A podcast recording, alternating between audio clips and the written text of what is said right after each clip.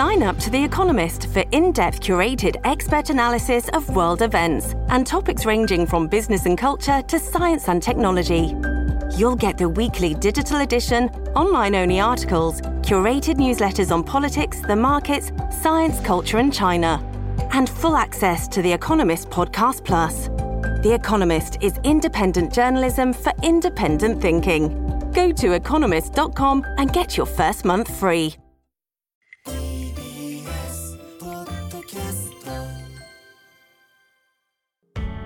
発信型ニュースプロジェクト。TBS ラディオ905-954おぎゅうえちきセッション時刻は7時になりました。TBS ラジオキーセッションに生放送でお送りしているおぎえちきセッション。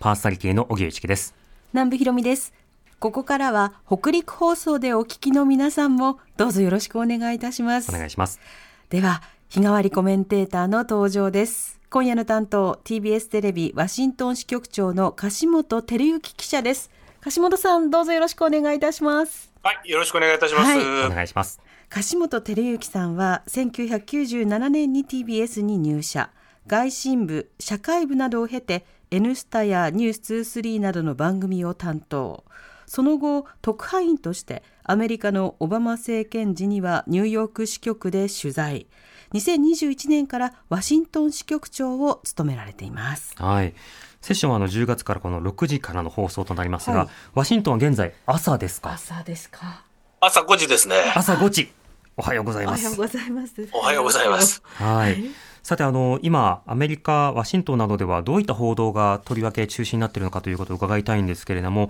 一面トップであるとかあるトップニュースになりがちなニュース最近ではどうなんでしょうか？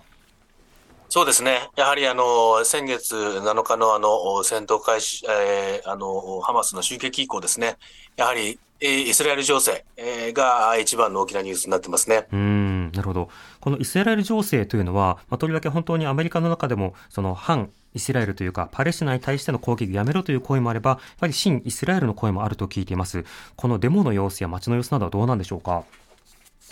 そうですね。あの、まあ、あの、アメリカ国内のデモですけれども、まあ、これは、まあ、反イスラエル、反、えーパレスチナ、まあ、どちらもお起きているという状況ですね。あの、まあ、特にあの、えー停戦を求めるですね、えー平和を求めるうーデモが一番多いというふうな感じでしょうか。うーんなるほど。それはあのどちらの立場においても、まずは停戦ということでは、これ合意が取れそうなんでしょうか？はい。えーすそうですね。あの、おまあ、停戦を求める声が一番強いと思います。すみません。ちょっと、えーっと、質問が聞き取れませんでした。停用あの停戦を求める声は、あの双方ともに合意が取れそうなところなんでしょうか？ご合意、はい。えーっと、すそうですね。はい。えーっと、おそうですね。はい。あの、えー停戦を求める声が強いという形ですね。うん。一方であの日本ですとあの今日も新聞の一面などに載っているのがそのオスプレイの墜落のニュースなんですがこれアメリカ軍のオスプレイの墜落ということになってます。アメリカではこの件の報道というのはどうでしょうか？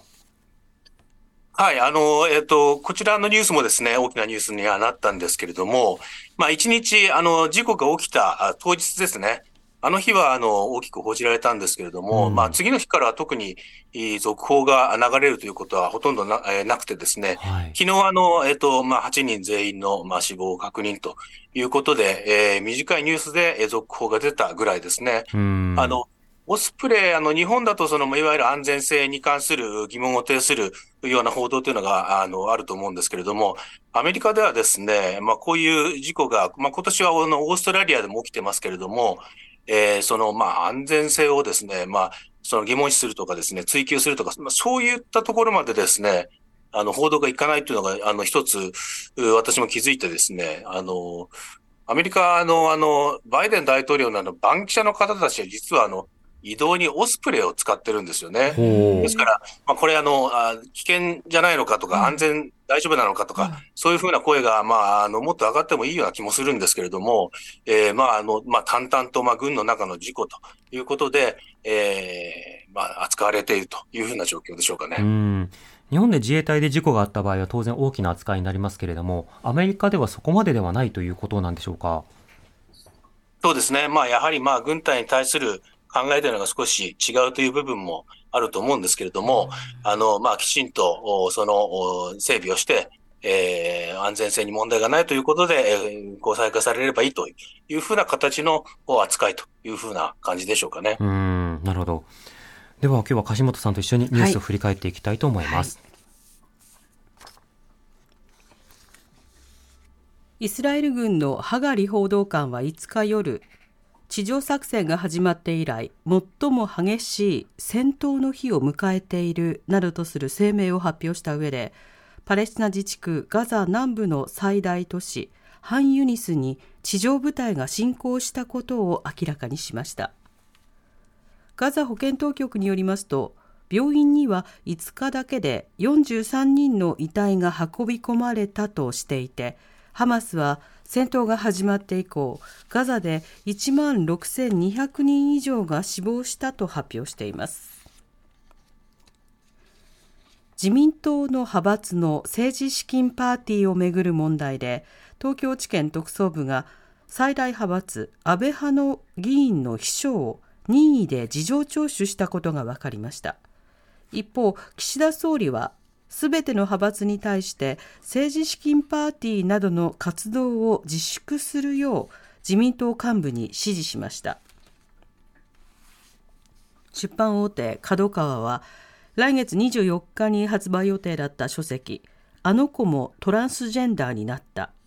SNS で伝染する性転換ブームの悲劇の出版中止をウェブサイトで発表しました。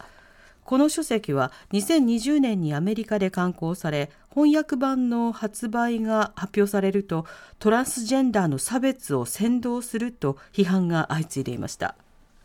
角川はタイトルやキャッチコピーの内容により結果的に当事者の方を傷つけることとなり誠に申し訳ございませんと謝罪した一方で出版や中止に至った詳細な経緯は明かしていません。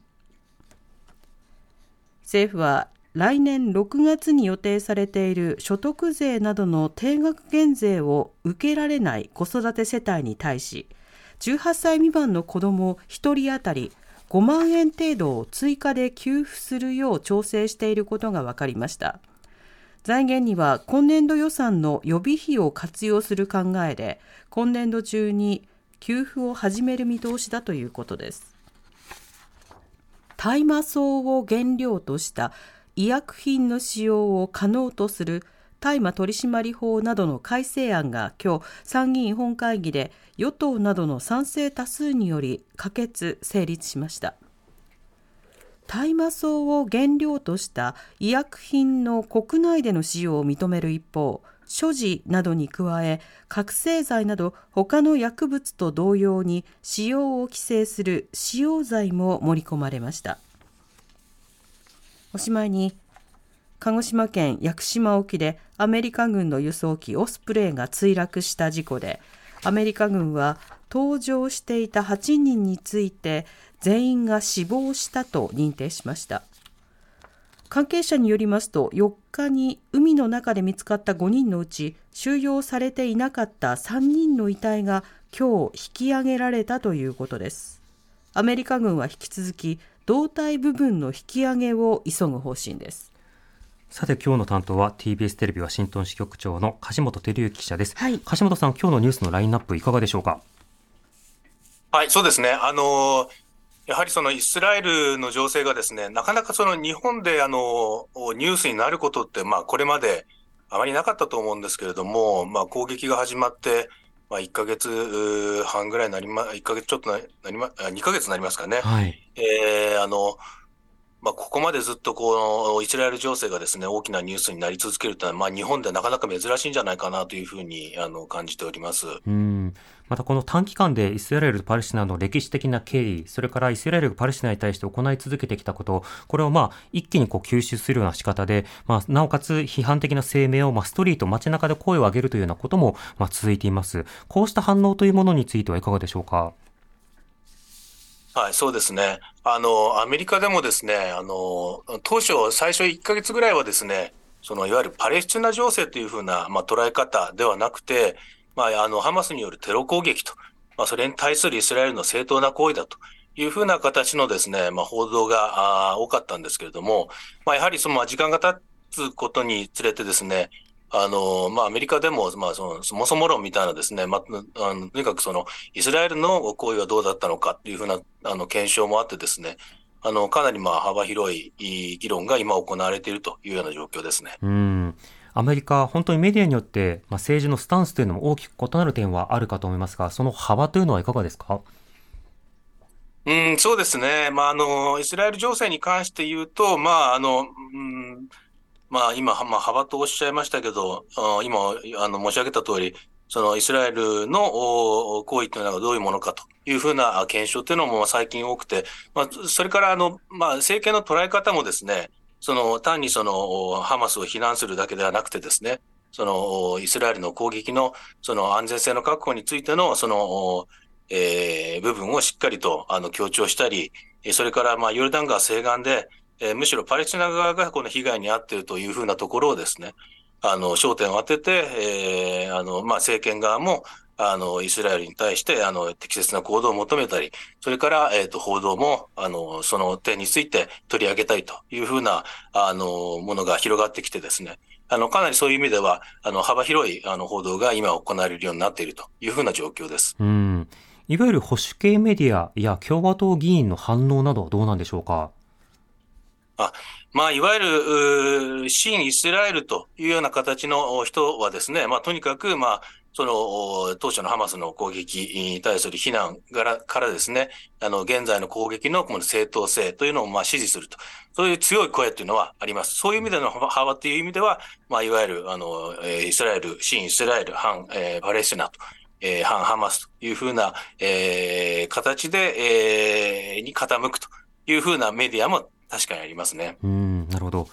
またもう一つ、その先ほど少し触れていただきましたオスプレイの事故なんですけれども、当然ながらこうした事故があって亡くなった方がいるということは、そのご遺族の方もいらっしゃるということですが、こうした事故があった時のその遺族の方などへの注目や、あるいはまあケアであるとか保障などといった議論というのはどうですか、なかなかもあの大きくならないんでしょうか？そうですね。あの、まあ、軍に対しては、その、いわゆる保障にの、あの、きちんとしたルールがありますので、まあ、あの、それに対する、その、疑問を呈するようななんか報道とかですね、えー、ことはないですね。で、今回に関しては、まあ、えっ、ー、と、ご家族に対する取材というのもほとんど見当たらないという状況です。まあ、オスプレイの事故がこういう形で起きたと。で、まあ、あの、確かに、あの、オーストラリアで事故が起きるなど、最近もまた、あの、事故が続いていたというふうなことをですね、まあ、淡々とこの、おおえー、報道すると。そんな形が見られますね。うん。そういった報道の仕方一点とっても、例えば軍をめぐる、まあ、日本とそれからアメリカ、まあ、捉え方や風土、歴史的経緯なども相当違いがあるのかなということを考えさせられたりしますが、そこはいかがでしょうか？そうですね。やはりあの、いわゆる軍に対する考え方っていうのが、もう全然違うなというふうなか、えー、いうふうに思います。あの、実は、あの、オスプレイのですね、あの、えー、我々のスタッフの、あの、親族に、あの、オスプレイの、あの、えー、パイロットの人がいるんですけれども、はい、あの、まあ、かなりの大きな、あの、衝撃を持って捉えてはいるんですけれども、ただそれでもですね、あの、なんというか、まあ、あの、軍の任務というのはそういうものだというふうなあの受け止め方をしていますし、えー、まあ広くその報道の、えー、報じ方を見てもですね、やはり、あの、軍というのは、まあ、事故がつきものであって、えー、それをきちんと検証して前に進んでいくと、えー、しっかりと任務を続けていくというふうなことが当たり前なんだというふうな感じの受け止め方をしているんだなというふうに見ていて感じましたね。うん、なるほど。ではこの後も引き続き樫本さんにお話を伺います。今一番気になっているトピックスを伺うフロントラインセッションに続きます。TBS 荻上チキセッションここからはフロントラインセッション日替わりコメンテーターに今一番気になるトピックスについてお話しいただきます。今夜は TBS テレビワシントン支局長の樫本照之記者です。どうぞよろしくお願いいたします。はい。よろしくお願いいたします。お願いします。さて今日伺えるテーマがアメリカ大統領選の行方ということですけれども、はい、梶本さん今このアメリカ大統領選どういった取材されてるんですか？はい、あのー来月から、えーまあ、大統領選挙が本格的に今始まります。うん。あの、予備選挙、党員集会というものが各州でえー開かれていくんですけれども、まあ、それを前にですね、あのーそのお最初にいそれが開かれるアイオワ州というところにですね、まあ、候補者があたくさん、あの、続々とお選挙運動をしてるんですけれども、はい。あの、先週末そこに行ってきましてですね、えー選挙の取材、えー各候補者の取材をしていると。そんな状況です。うん。これ、ワシントン支局からアイオワまで行くとなると、相当の距離になりますよね。そうですね。あの、直行で、どれくらいですかね。3時間ぐらい、えー飛行機でかかりますかね。うんうん。結構遠いです。はい。そちらの集会ではどういった取材がされたんですか？はい。あの、今週末、う動きがあったのは、えートランプ前大統領、それから、えーデサンティス知事、うん。えーそれから、えーラマスワミさんという実業家の方、えー出馬してますけれども、この3人の人がですね、まあ、相次いで、えー選挙集会を開きましたので、えーその現場を取材してきたということです。はい。これ、トランプ前大統領の集会、まずはその様子というのはどうだったんでしょうか？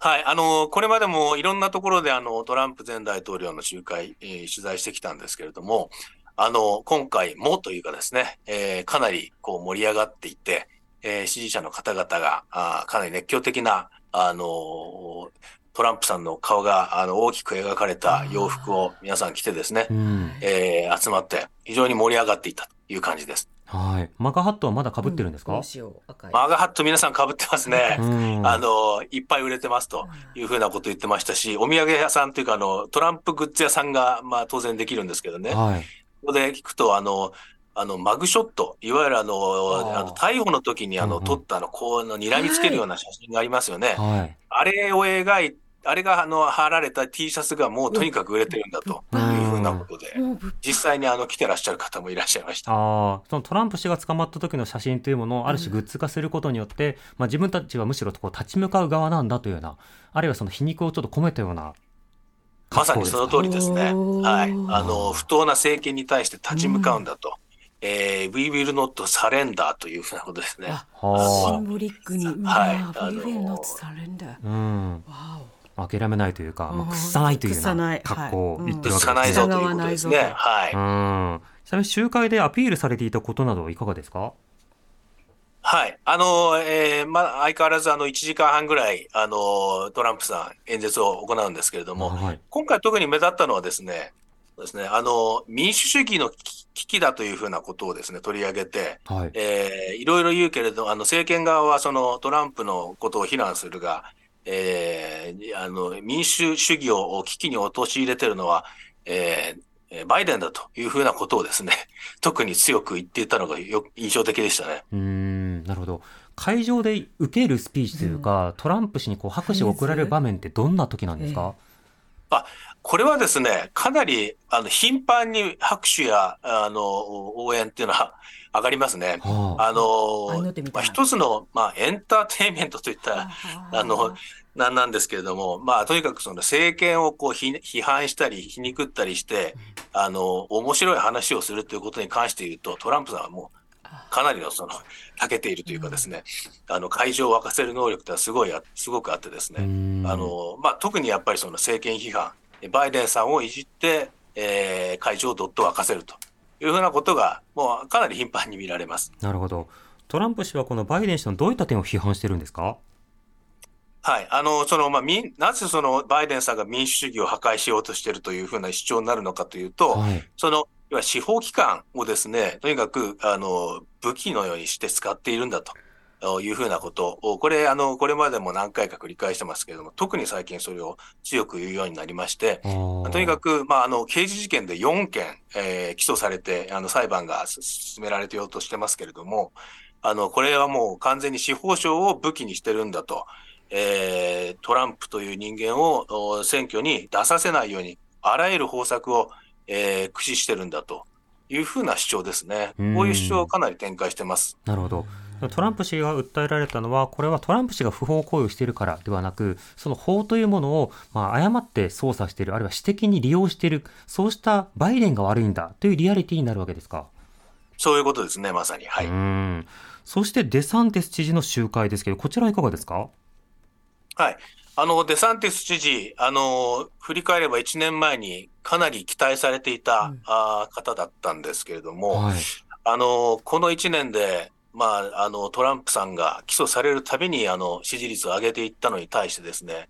あの、かなり沈んでいったというふうな、今、現状がありまして、うん、まあ、どんなものだろうというふうなことで、あの、現場を取材してきたんですけれども、まあ、現場はそれなりにですね、あの、会場にも人が詰めかけてですね、えー、盛り上がってはいたんですけれども、まあ、支持者との、まあ、支持者というか参加者とのやり取りというふうな時間が設けられて、うん、会場からはですね、まあ、支持するよというふうな声もあれば、その、あの、自分はそのトランプえー、プ氏を、えー、支持していたんだが、えー、あなたはこれについてどう思うかみたいなことをですね、えー、話が、あの、質問が飛んだりですね、そういう意味で、まあ、えー、トランプ氏支持なんだけれども、デサンティスも気になるなというふうな方が、あの、えー、それなりにいたというふうな印象でしたね。うんちなみにそれ、そのトランプ氏支持という方に対して、デサンティス氏はどういう返しをしてたんですか？はい。あの、これがですね、なかなか、あの、難しいところなんですけれども、あの、トランプさんを当初真っ向から否定していたわけではなくて、えー、あの、まあ、トランプさんの支持者を取り込もうかなというふうな戦略をデサンティスさんは取っていたんですけれども、はい、最近またちょっとそれだとあの支持率が伸びないということで、えー、まあトランプ批判に少し舵を切ったんですけれども、はい、まあ、それもちょっと、まあ、あの限定的な批判みたいな感じになっていて、うん、で今回はですね、まあ、例えばそのあのコロナ対策ですね、コロナ対策、まあ、結局、あのトランプさんのファウチさんのうんうん、あの医療顧問ですね、はい、の声に従って、まあ、いろいろと国での国でのそのコロナ対策というのを進めていったんですけれども、あれがそもそも間違いだったんだと、なんでああいう、例えばあのマスクの義務化とかですね、あのよあのワクチンの義務化とかですね、ああいうふうなことをなぜああいうふうに進めていったんだと。いうふうなことでですね、批判をしていますね。その、えー、もっと自由に、えー、やらせるべきだったんだというふうなことで、えー、まあ、トランプさんを批判すると。いうふうな形ですね。パウチさんはあのトランプ政権の中での、はい、まあ、科学的良心がなんとか残ったっていうパートだということで、しかしトランプ氏がそれをまあ、まあ、否定するというか、ええ、まあ、消毒液でも注射しとけとかも適当なことを言うっていうことで、青ざめる姿みたいなものを頻繁に見ましたけれども、あれでも生ぬるいと、トランプの姿勢は科学に寄りすぎてるっていうことになったわけですか？そういうことですね、最終的に聞き入れたじゃないかということで批判していて、まあ、とにかくそのファウチをあファウチ氏をそのクビにしなかったという、それがまず対応がまずかったんだというふうなことを言って、まあ、英語で言うと、そのファウチイズムですね、まあ、英語でも日本語でも一緒かもしれませんけど、ファウチ主義みたいなことですかね、ファウチ主義はだめなんだみたいなことを言ってて、まあ、これがどこまでちょっと有権者に響くのかなというふうなふうには、まあ、聞いていて思ってはいるんですけれども。今なんか批判するときにイズムってつけるのって流行ってるんですか？アメリカは。そうですね。イズム、そうですね。ファまあ、あの、そうですね。そうかもしれないですね。ファファウチイズムっていうのはでも、デサンティスさんからししか確かに。それすら流行ってない確かにそうですね。あの流行らせようと思ってなかなかバズらないという状況なんですね、そしてあのラマスワミ氏の集会もあったということですけどこれはどういう方なんですか、うんラマスワミさんという方はですね、あの38歳ですね、はい、あの一番若い、えー、出馬している中では一番若い方ですね。あの、えー、医薬系のですね、ベンチャーを立ち上げて、非常にあの、人財産を築いたというふうな方なんですけれども、はい、非常に実業家で、あの、若手の、まあ、注目、今年の夏にあの、えー、まず討論会が行われた時にですね、かなりの、あの、この人、スピーチがかなりうまいんですね。でそれで、まあ、ちょっと注目されて、少し、まあ、支持率が上がったんですけれども、まあ、最近はちょっと、あの、えー、人気に陰りがあると。そんな状況なんですけれども。はい。日本ではあのトランプ2.0で紹介されてましたけれども、どういったキャラクターなんですか？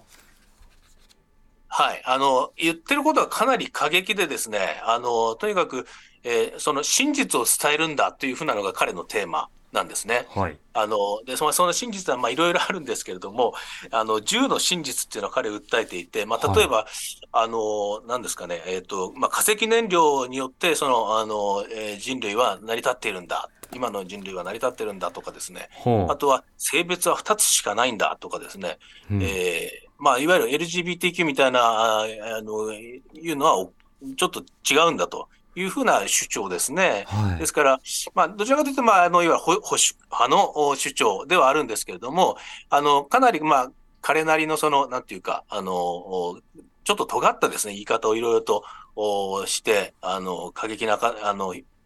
ー主張に聞こえるということで、まあ、一種その、あの、まあ、今のお世の中にその、不満を持つですね、えーまあ、若い層を中心にですね、少しパッとこう支持が伸びた感もあったんですけれども、はい。まあ、それがちょっと、最近ではですね、うーん、ちょっと伸び悩んでるという形で、どんなもんだろうというふうに見に行ったんですけれども、うん。あのたまたまその会場がですね、あの、アメリカンフットボールのあの、観戦をやってる、スポーツバーで、えーうん。選挙集会をやってまして、へー。まあ、そういう意味では僕、若い人たちに自分のええ主張を、おとにかく訴えようというふうな思いがあったんだと思うんですけれども、まあ、あの、演説はあの非常に上手なので、すごくわーっと盛り上がるんですね。でその後で、まあ、若い人にいろいろ話をお聞いてみたら、いやー、すごいですねと言いながら、でもなんか、ちょっとなんか違うよなって思う部分があるんですよねっていうふうなことをいう人が何人かいましたね。それは物足りないという感覚なのかどうなのか、でも今の話聞いても極端か極端がさらに極端にしたのか、さらに極端にしたのかみたいな。うん、このラマスワミ氏というのは、例えばあの神は実在するとかね、あの差別、反差別活動をしていること自体は差別に当たるのだっていうことも銃の主張の中に入ってたりとかして、まあ、そういった中で、しかし今はトランプ氏が優位というような状況ということになっています。これアメリカ大統領選はね、進んでいく中でいろんな数字もまあ変わっていきますし、また大統領選そのものもね、あの、相当複雑だそうなんったですよね。りしますので、何度も説明されてるんですけど、また情勢などいろんな動きなどを伝えてもらいたいなと思います。はい。樫本さんありがとうございました。はい、ありがとうございます。ざいました。またぜひよろしくお願いいたします。はい。はい、TBS テレビワシントン支局の樫本照之支局長にお話を伺いました。明日のフロントラインセッションライターの武田ダニエルさんです。TBS Radio 荻上チキ。セッション five four.